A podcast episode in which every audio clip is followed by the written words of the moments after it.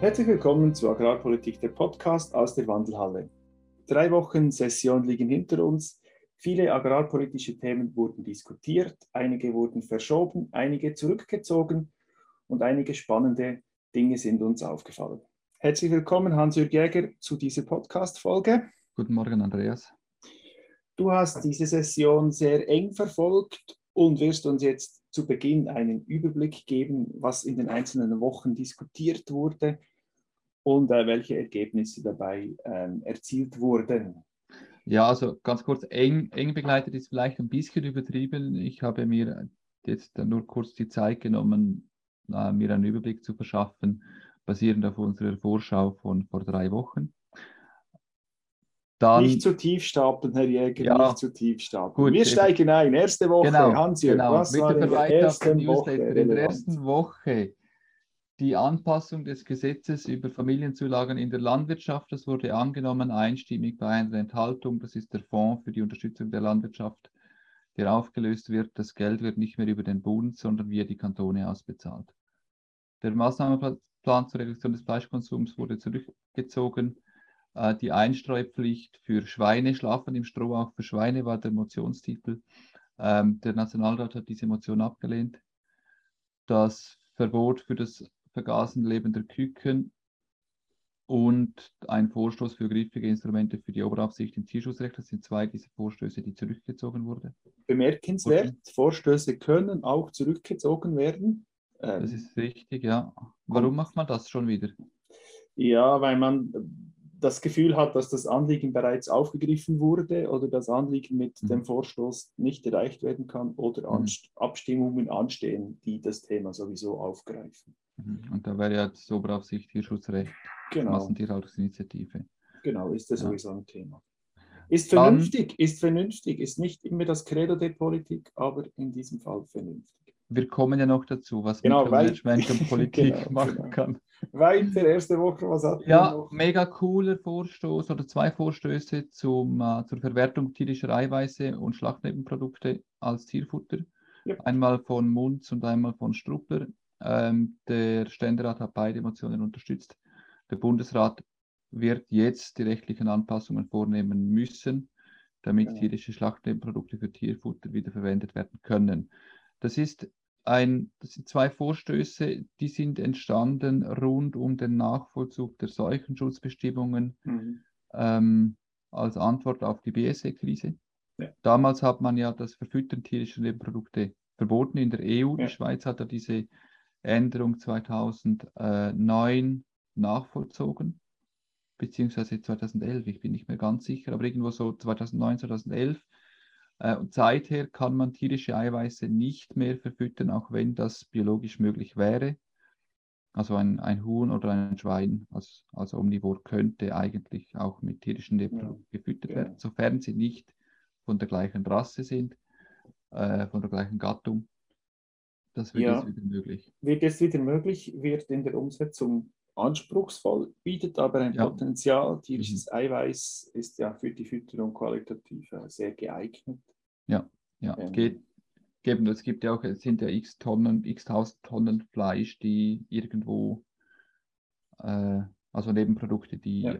weggeworfen werden müssen heute, also in der Biogasanlage oder in der Verbrennung enden. Die Herausforderung wird die Chargentrennung in der Produktion sein, ja, aber ich genau. gehe mal davon aus, dass sich die Mischfutterhersteller da schon eingestellt haben, wie sie mhm. das lösen werden. Was hatten wir noch in der ersten Woche, Hans-Jürg? Ja, Mikromanagement in mhm. Reinform. Die Motion Chaos im Milchmarkt stoppen, der, der Ständerat hat die Motion abgelehnt. Uh, allerdings will der Ständerat die, oder nimmt der Ständerat die Veredelungsverkehrs Transparenzmotion an, also die, die, die Motion Transparenz beim Veredelungsverkehr. Da geht es darum, dass die Gesuche, die gestellt werden, auch der Branche zugänglich gemacht werden, offensiv und nicht defensiv. Der Bundesrat war da schon dafür, das ist eine. eine Transparenz ist immer gut. Genau, und Politik kann das mega gut unterstützen. Äh, dann die Anpassung im Rausprogramm an den tatsächlichen, tatsächlichen Bewirtschaftungszeiträume, die wurde abgelehnt und die Motion für die freie Verfügbarkeit der Korrektursignale für uh, GPS-Lenksysteme, die wurde im Ständerat noch nicht behandelt. Also das wurde dann verschoben. Okay, erste Woche durch, zweite Woche. ganz kurz, riesig, die Raumplanungsdebatte. Ja, Beim, da gehen wir noch drauf ein. Genau, der Ständerat hat das debattiert, ich glaube, über zwei, über zwei Tage, am 9. und am 16. Juni. Äh, lange Debatte, eine ganze Reihe von Vorstößen. Wie gesagt, danach noch zweite Woche die riesige Überraschung. Der Nationalrat will die Absatzförderung für Wein erhöhen von irgendwie 2 auf 9 Millionen Franken. Mhm. Damit ist Wein nach dem Käse meines Wissens die zweit, soll die zweitstärkst geförderte Produktionsrichtung der Landwirtschaft sein. Für Käse gibt es irgendwo 20 Millionen, für Fleisch 5, für Milch 7,5 Millionen und jetzt eben für Wein 9 Millionen. Also das Menü ist quasi angerichtet, als nächstes entscheidet der Ständerat. Man kann gespannt sein. Mhm. Gut gibt es den Schweizer Wein. Prost. Der Schweizer Wein, alles andere ist Blödeli Wasser. Gut, was hatten wir sonst noch in der Woche 3?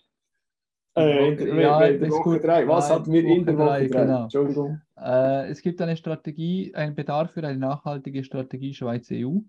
Ja. Das ist mindestens seit dem Ende des institutionellen Abkommens der Verhandlungen dazu äh, Tatsache.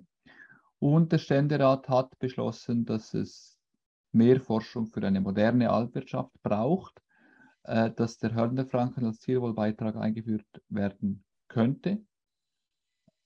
Beim Hörnerfranken, das muss jetzt noch zum Nationalrat.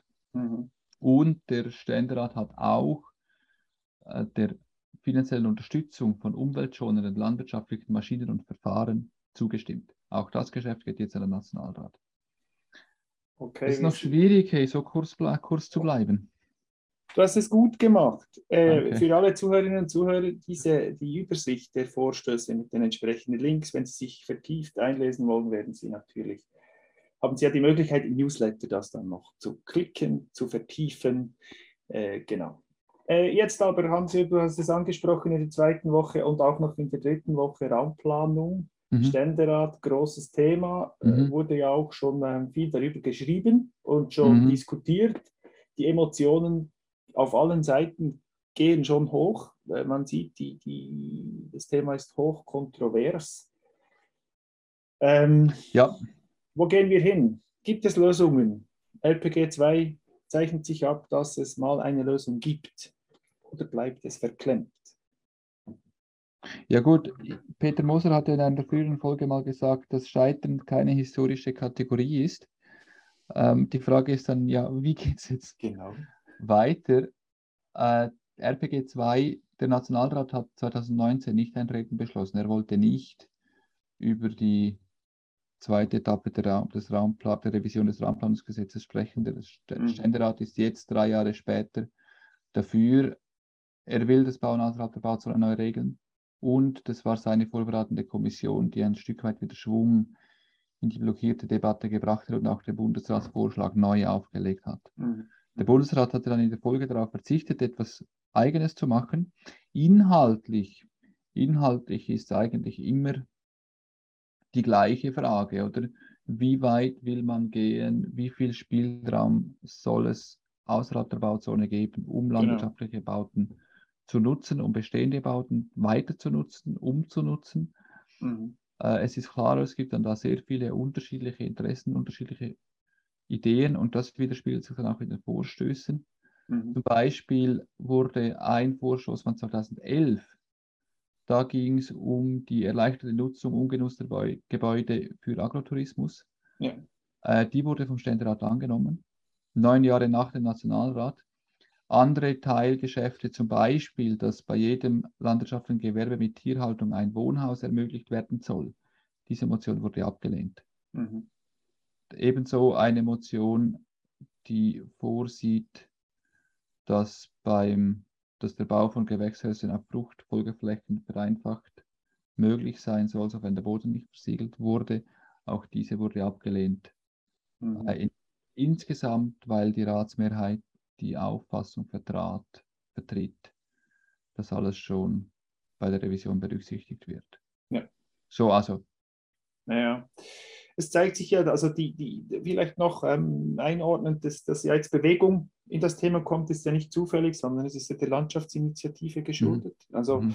Ähm, nach drei Jahren nicht Bewegung, weil der Ständerat der Meinung ist, ja, es wäre jetzt mal wieder Zeit, darüber zu sprechen, sondern es ist, weil die Landschaftsinitiative im Raum steht und das Ziel ja eigentlich ist, mit der Revision ein, ein ähm, Gegenpaket zu schnüren, das dann ja, ähm, die ja, Anliegen ja. der Initiative aufnimmt. Äh, entsprechend interessant ist ja die Reaktion ähm, aus Seite Landschaftsinitiative. Also ist ja, ich sage mal, der, der präsenteste Kopf ist Raimund Rodewald, der ja mit dem Paket jetzt, das der Ständerat geschnürt hat, überhaupt nicht zufrieden ist. Okay. Also er hat sich da sehr klar geäußert, dass das, ähm, das diese, diese Stoßrichtung, die Vereinfachung der Nutzung der Gebäude ähm, aus seiner Sicht und aus Sicht der Initiativträger mhm. vermutlich die komplett falsche Richtung ist. Und hier zeigt sich ja etwas aus meiner mhm. Sicht die grundlegenden Unterschiede. Die einen sind der Meinung, es eine intakte Landschaft ist es eben sinnvoll, wenn auch Gebäude daraus verschwinden. Das heißt, nicht jedes Gebäude, das heute steht, auch wenn es vor 150 Jahren gebaut wurde, ist erhaltenswert. Es schadet mhm. nichts, wenn die weggehen. Mhm.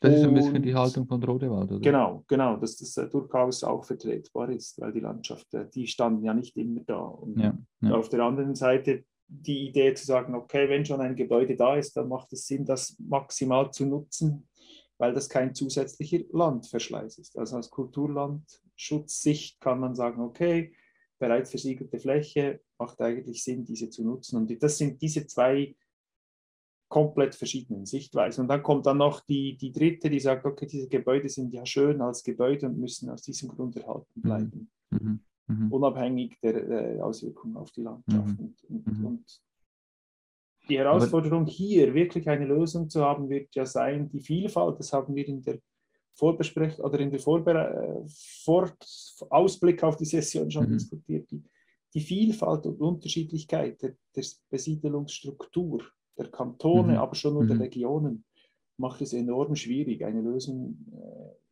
zu haben auf Stufe Bund, die funktioniert. Weil die Kantone, mhm. weil es nicht gehen, also es braucht schlussendlich mehr Kompetenz bei den Kantonen und dort gibt es halt einen gewissen Vertrauensverlust in Bezug auf die, die Handhabung der Flexibilität der Kantone in den letzten Wobei, Jahren. Wobei ja die Kantone das nicht einheitlich regeln können oder wollen, genau. weil ja in allen Kantonen so ein bisschen die, die geschichtliche Entwicklung äh, sich unterscheidet. Oder im Wallis und im Kanton Graubünden und im Berner Oberland hat die Nutzung äh, der Landschaft eine andere Geschichte wie im Mittelland. Genau. Auch andere Bedürfnisse, andere, also und wie ist das? Wir hatten ja gesagt, Mikromanagement ist so ein bisschen auch noch sichtbar, so bei gewissen Vorstößen. Besteht aus seiner Sicht das Risiko bei der Landschaft, also bei der äh, Revision des Raumplanungsgesetzes auch, dass man so in Richtung Mikromanagement abdriftet? Mhm. Oder wird es eine Regelung geben, die auch für die Kantone umsetzbar ist und Spielraum gewährt? Wie ist deine Einschätzung? Ich, ich errate das ganz, ist schwierig. Es ist das Problem ist ja, dass man hier oft am Einzelfall wieder diskutiert und dann sind wir eben mhm. beim Mikromanagement. Man hat mhm. diese Alphütte im Kopf und dann die einen finden, okay, die muss man doch jetzt ausbauen und die anderen finden, mm, und dann, dann verliert man wieder den Blick, um was es eigentlich im, im Gesamten geht. Mhm. Ähm, ich, ich bin pessimistisch. Ich bin pessimistisch, dass mhm. es hier eine mehrheitsfähige Lösung gibt, weil ähm, die, die Interessen zu unterschiedlich sind. Wir brauchen eigentlich dringend eine Lösung, aber das reicht, die Dringlichkeit reicht ja noch nicht immer aus, dass eine Lösung erarbeitet werden kann. Es wird sicher spannend sein, wie sich die Kantone jetzt dazu positionieren. Und mhm. aus meiner mhm. Sicht wäre es eben ein Thema, dass die Kantone ähm, die, die, Kantone stärker in den Lead gehen sollten. Ich denke, die Lösungsvorschläge, die ja, funktionieren ja, ja, könnten, müssten aus der Erfahrung der Kantone kommen. Und da erwarte, mhm. mhm. würde ich etwas mehr Engagement erwarten. Mhm. mhm. Engagement erwarten. Und das wird vermutlich jetzt kommen. Weil ich denke, die, die, die, eben die, das Wissen, was in der Umsetzung das Problem ist, das ist bei den Kantonen und die könnten eigentlich ja. einen ja. wesentlichen Beitrag ja. zur Lösung leisten, wenn sie sich einigen könnten. Also wenn die Kantone oder eine Mehrheit der Kantone ähm, sagen könnte, okay, das ist, das ist die Stoßrichtung, die wir auch umsetzen können und, und wo wir uns mhm, einigen mhm. können auf ähn, ähnliche Stoßrichtungen, das wäre vermutlich eine Lösung. Wobei, wobei auch, ich glaube, es ist immer noch so, die Kantone sind immer noch beschäftigt mit der Umsetzung von RPG 1. Ja, sehr stark, ja. Das war klar die Frage. Auch da, da, zeigt sich auch schön, wann, ist der, wann der richtige Zeitpunkt ist, um ein Geschäft zu behandeln, weil genau. Timing ist am Schluss auch entscheidend, um Lösungen zu finden. Fest steht auch, dass die Initiative, äh, die Landschaftsinitiative und ihr indirekter Gegenvorschlag, dass die maßgeblich Schwung schaffen. Genau. Das ist die sichtbar. Ich gehe davon aus, dass es war ja auch die Absicht der Initiative. Und so wie sie auch formuliert ist, schreit mhm. sie ja mhm. nach einem Gegenvorschlag. Also, ja, ja. Äh, wir werden sehen. Bleibt mhm. spannend. Bleibt ja, spannend. Sehr, ja, sehr. Was fällt uns ja. sonst noch auf? Du hast es angesprochen, das Wort Mikromanagement. Genau. Wir, äh, sehen, wir sehen einmal mehr viele Vorstöße, die sehr in agrarpolitischen Klein-Klein sich bewegen also dementsprechend hab, schwierig sind. Äh, die, die ketzerische Frage hast du ja in der Vorbesprechung ähm, gestellt. Ist es noch stufengerecht? Hm. Also Nein. ah, die ah, Antwort, das war jetzt ja, die Antwort. Ich, ich, kann meine eigene Frage beantworten. Das ist wunderbar. Nein, das ist, nicht, das ist nicht. Aber ja, ich glaube, das ist, ist irgendwie, es fällt uns halt besonders auf in der Landwirtschaft, aber es ist ja nicht nur in der Landwirtschaft so. Man mhm. sieht, dass die Vorstöße sind halt ja oft geprägt von Einzelereignissen, mhm. äh, kommen aus dieser Zeit. Ein Vorstoß, das war ja die, die, die Frage, die jetzt zurückgezogen wurde, ist vielleicht das sinnbildlich von, von äh, Frau Munz betreffend Oberaufsicht, mhm. äh, Tierschutz. Da hatten wir Heffenhofen, das hat große Wellen geworfen. Ja. Da musste ja. man und hat aufgrund eines einzelnen Vorfalls mhm. äh, mhm. eine politische Regulierung verlangt. Und das ist ja nicht nur in der Landwirtschaft so, muss man fairerweise sagen, sondern Einzelereignisse führen zu politischer Aktivität, zu Vorstößen. Mhm. mhm. Und das ist dann fast immer Mikromanagement, weil das sind ja nicht Einzelereignisse, sich politisch an Einzelereignissen zu orientieren, ist eigentlich nicht, ähm, kann nie zielführend sein. Aber ähm, ist halt die Realität, dass die Politik Themen, die die Gesellschaft emotional berührt, auch irgendwie abbilden will. Und dann ähm, ja. kommen solche Vorstöße, die sehr im Detail regeln wollen. Die mhm. Schwierigkeit mhm. ist dann eben bei, wenn sie zur Abstimmung kommen, sie sind dann schwierig vorauszusagen, wer dann die Mehrheit erringen wird, weil das Wissen rund um diese Themen ja dann meistens nur bei ganz wenigen Personen vorhanden ist und die anderen orientieren sich dann an denen, weil es halt ein landwirtschaftsspezifisches Sonderthema ist. Das war ja, das war ja spannend zu sehen, oder zum Beispiel bei der Förderung von umweltschonenden landwirtschaftlichen Maschinen und Verfahren. Genau. Das wurde im Ständerat überraschend deutlich angenommen. Genau. Und eigentlich ist es nur ein zusätzlicher Topf für Anlagen und Maschinen, äh, die dem Urheber der Motion und seinem Verband durchaus gefallen dürfte. Mhm. Aber unter dem Strich stellt sich dann die Frage, ob das so notwendig ist oder richtig ist, mhm. wenn dann gleichzeitig eben äh, 9 Millionen gesprochen werden, um Wein zu verkaufen. Und mit dem Argument, äh, das Kulturland oder das Kulturgut Rebe zu schützen. Also das und, zeigt dann auch, also klar. Und, und, dann gibt es noch den Hörnerfranken. Gibt ja, genau. es dann, wenn ich den neuen großen Traktor dann kaufe und ihm noch zwei Hörner anklebe, gibt es dann zusätzlich... Nein. Ich glaube, es ist eben, dass die Herausforderung ist ja, diese Vorstöße, die haben ja eine gute Absicht.